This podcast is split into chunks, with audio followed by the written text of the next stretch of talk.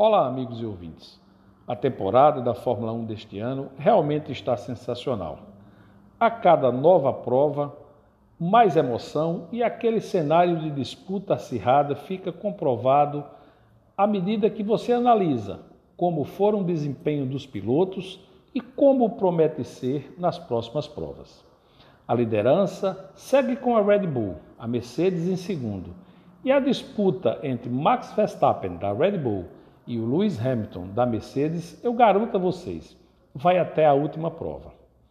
É muito bom ver novamente uma Ferrari largando na ponta, mas o que a gente viu em Baku foi que ainda falta um pouco mais de trabalho do time de Maranello para fazer com que os carros vermelhos sejam também competitivos durante a prova.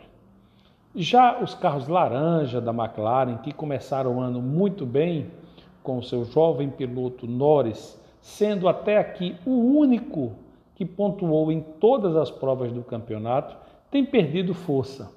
É verdade que, apesar de algumas classificações serem ali apertadas na disputa das posições abaixo do décimo, entre, entre o sétimo, oitavo, sexto, durante a prova a McLaren também não tem conseguido aquele desempenho.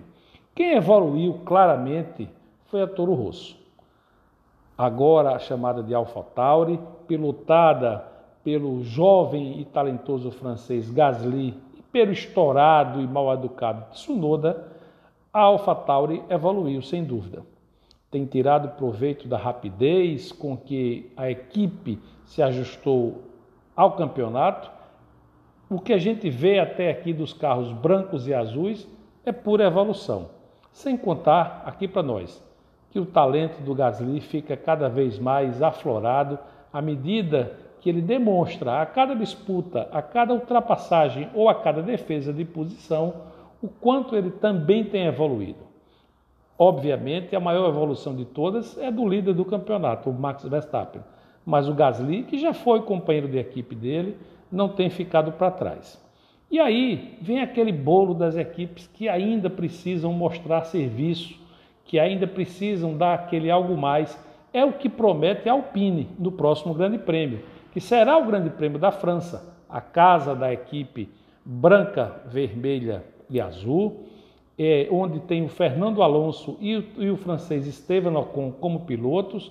A Alpine promete que a partir do Grande Prêmio da França será outro campeonato para a equipe e assim deixar o espanhol bicampeão mundial Fernando Alonso muito animado. Alonso, inclusive, que esteve muito bem na última prova, apesar é, da largada boa, o carro perdeu um pouco de rendimento quando colocou os pneus duros, mas ele, com muito talento, na última relargada, conseguiu fazer três ultrapassagens e, com a perda de posição do Hamilton, garantir a evolução de quatro posições, tendo largado em décimo, chegado em sexto, marcando oito pontos.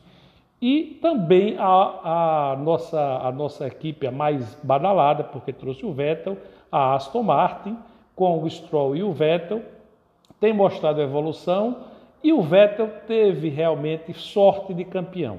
Mas é isso que a gente espera realmente da Fórmula 1 de 2021.